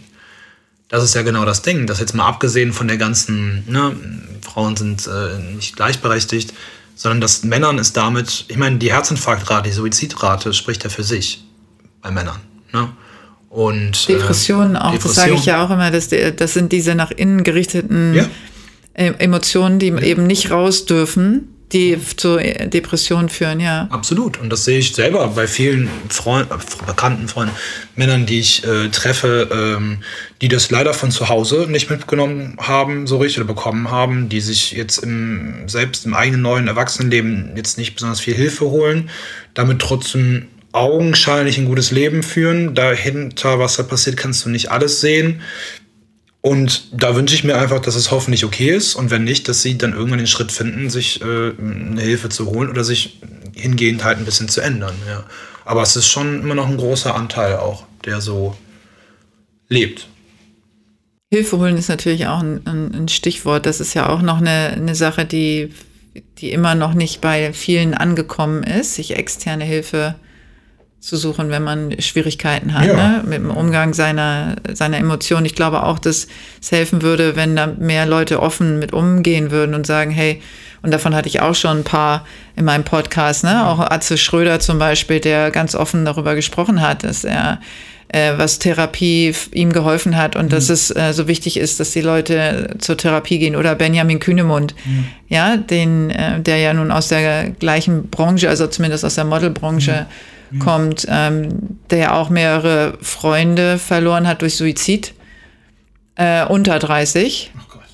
Ähm, was ganz, ganz furchtbar ist, was immer mit Depression zu tun hatte und äh, die keinen Ausweg mehr gefunden haben und und er eben sehr auch dafür spricht, wie wichtig Therapie sein kann, auch aus eigener Erfahrung, ja, und selber Therapie auch in Anspruch nimmt. Und ich glaube, dass das auch nochmal wichtig ist für die mentale Gesundheit, äh, für die Männer, über die wir natürlich sprechen, ähm, für die Frauen sowieso, aber wir Frauen sind da tatsächlich ein bisschen offener noch. Und äh, dass die Männer auch mehr darüber reden und sagen, äh, nicht nur ich mache das, sondern äh, wobei hat es mir geholfen? Und da Absolut.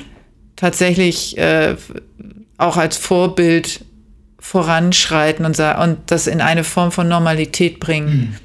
Weil das kann so viele Leben retten, ja, im, im wahrsten äh, Sinne.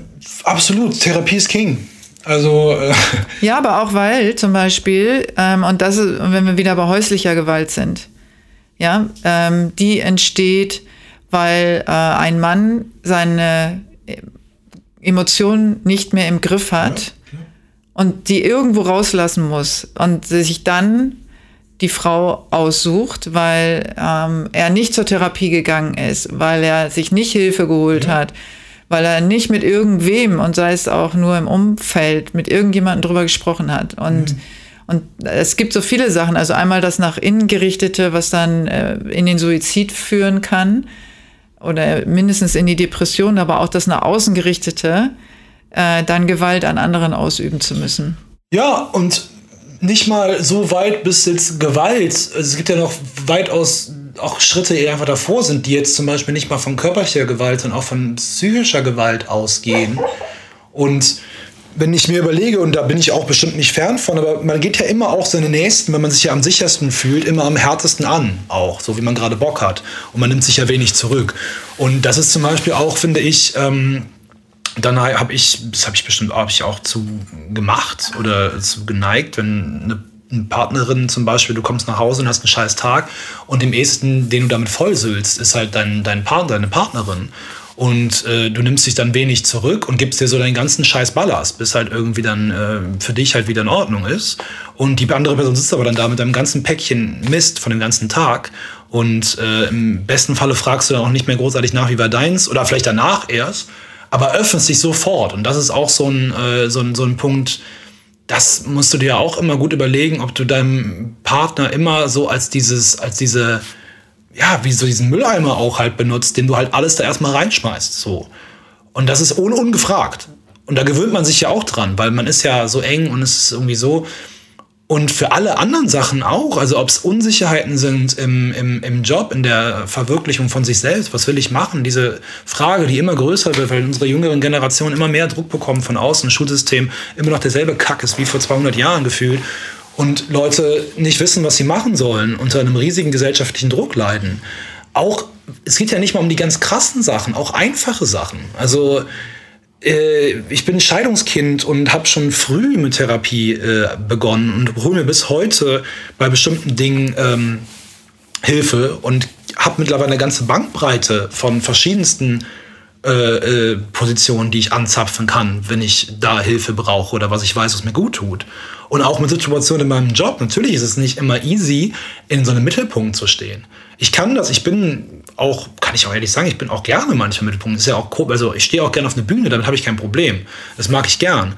Aber es gibt natürlich auch super viele Löcher, da erzählt dir auch keiner vorher von wenn du gerade gefragt bist, wie, keine Ahnung, und du arbeitest fünf Wochen durch oder drehst ein Projekt und drehst irgendwie lange Zeit und danach ist aber zwei Monate nichts, ja, dann wirst du spätestens da merken, was auf einmal dann mit dir ist. Und ich sage so, manchmal liegt halt in der Stille liegt die Last. So, und wenn dann ähm, diese Last kommt und du weißt nicht, wohin damit, dann ist sowas die beste Anlaufstelle, die es gibt. Und da reicht es auch, wenn man mal an einem Tag einfach gerade sich öfter mal doof fühlt oder Themen sind, die einem jetzt vielleicht gar nicht so krass vorkommen. Egal.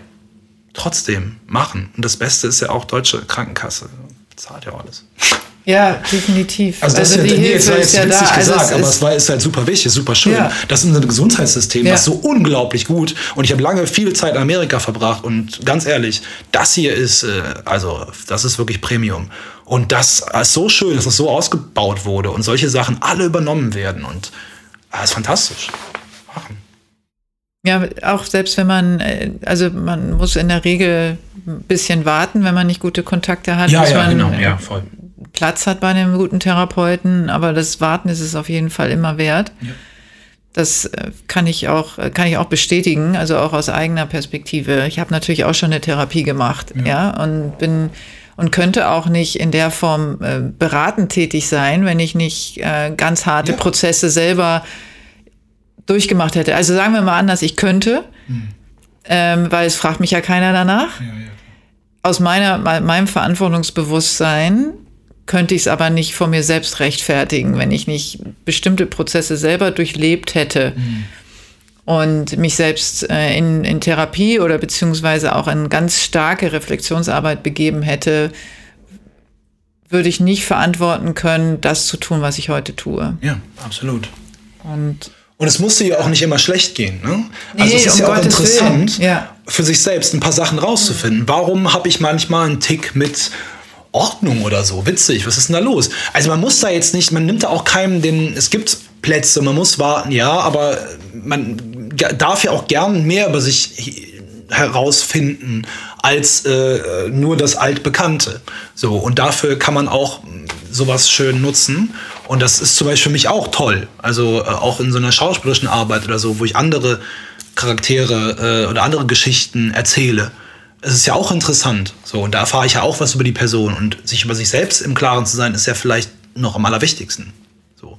Definitiv. Ich glaube auch, dass die, äh, die Klarheit über sich selbst und das authentische Leben auch zu, zu einem friedvolleren Miteinander ja verhilft. Definitiv. Ja, weil man dann nicht mehr so viel Macht ausüben muss auf andere, weil Macht ist, kommt immer aus der Unsicherheit. Definitiv. Ja, weil du machst andere nur kleiner, weil du dich selber erhöhen willst. Und umso kleiner du sie versuchst zu machen, umso kleiner bist du selbst, mhm. umso, also um, übersetzt, umso unsicherer mhm. in, in deiner Person. Und Das heißt also, wenn man versucht, äh, sich seiner selbst mehr bewusst zu werden, wird man auch eben selbstbewusster und sicherer und muss nicht mehr auf anderen oder braucht vielleicht auch das Außen nicht mehr so, was einen dann erhöht. Und, und das ist, glaube ich, auch ein, ein Ziel, was ich natürlich beruflich auch verfolge, aber auch natürlich mit diesem Podcast, aber insbesondere beruflich, weil ich glaube, dass da viel Heilung drin steckt. Total.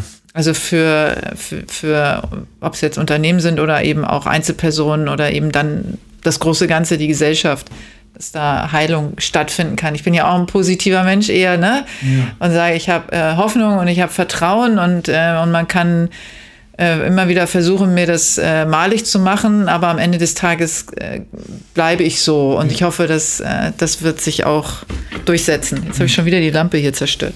Fast. Naja, also wir sind jetzt tatsächlich am Ende, Ben. Was? Ich wollte noch so viel erzählen. Aber du kriegst auf jeden Fall noch äh, den Schluss. Den Schluss? Du, ja, du darfst jetzt noch eine Essenz ähm, erzählen von dem, was du äh, vielleicht dir wünscht oder was du den Hörerinnen sagen möchtest oder was dir gerade noch auf dem Herzen liegt. Ähm, ach, mir liegt so viel auf dem Herzen der Hund guckt mich so süß an. Das habe ich, wollte ich so eine große Parole schwingen. Jetzt habe ich so einen süßen Blick von dem Hund bekommen. Jetzt bin ich ganz, ganz selig. Ähm, nö, ich bin einfach, ach, viele Leute, die zuhören und jetzt immer noch, mir echt immer noch zuhören, das finde ich ja auch immer Wahnsinn bei so einem Podcast. äh, ach, ich, ich, es ist echt, es ist gerade eine komische Zeit, ne?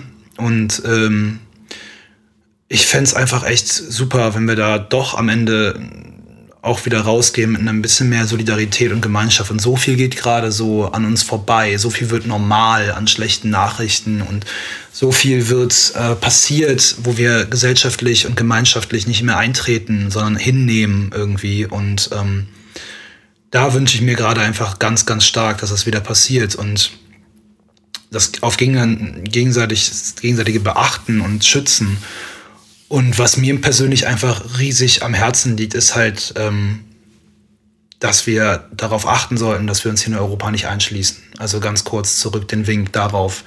Und ähm, es wird nicht so viel von davon berichtet, wie manche Leute eigentlich äh, vielleicht wissen wollten auch, aber man kann sich informieren und man sollte sich bewegen. Äh, wirklich, äh, nächste Woche ist äh, der Tag der Menschenrechte und das sind unsere Rechte und die Würde des Menschen ist unantastbar. Und das ist immer noch ganz, ganz wichtig. Und was gerade an den EU-Außengrenzen passiert, das ist, sind, die haben Menschen dort, wir lassen unsere Menschenrechte dort komplett liegen. Und das geht nicht. Wir haben uns als in Europa, als Gemeinschaft beschlossen und wollen gemeinschaftlich hier in der Solidarität leben. Und das ist nicht das Europa, was wir beschlossen haben. Und das ist auch nicht das Europa, in dem ich leben möchte oder sagen möchte, dass ich hierher komme. Und ich möchte, dass das wieder geändert wird. Und ich möchte, dass Leute einen fairen, einen faires, einen fairen menschlichen Ablauf bekommen und wir nicht Menschen so ausstoßen, und so herablassend behandeln und sterben lassen, ohne darauf äh, weiter einen Blick zu haben. Und deswegen lief No One Behind. Absolut richtig und ich äh, bin voll dabei. Geil. Ja, ich bin definitiv dabei. Menschenrechte ist sowieso äh, für mich ein Menschenwürde. Äh, noch ein Ticken mehr, aber das äh, spricht ja zusammen. Also das ist ja ähm, im Prinzip das, was du auch meinst. Äh, für ein würdevolles Leben. Ja. Ja, und, äh, und die Würde wird dort wirklich sehr, sehr, sehr verletzt. Ja. ja. Also Ben, vielen Dank. Sehr gerne, danke für die Einladung. Ich freue mich, dass du meiner Einladung gefolgt bist. Ja, vielleicht nächste Staffel nochmal eine. Ja. Neues Thema. Ja. Mal gucken, ob du so vielschichtig bist wie. Nee, das war's eigentlich jetzt auch. Habe ich vorher auch alles auswendig gelernt. Ja, genau. Wir haben vorher geübt an der Elbe. Nee, ist echt, war, alles, war, alles, war alles eine Rolle, die mm. ich gerade gespielt habe. Mm. Genau.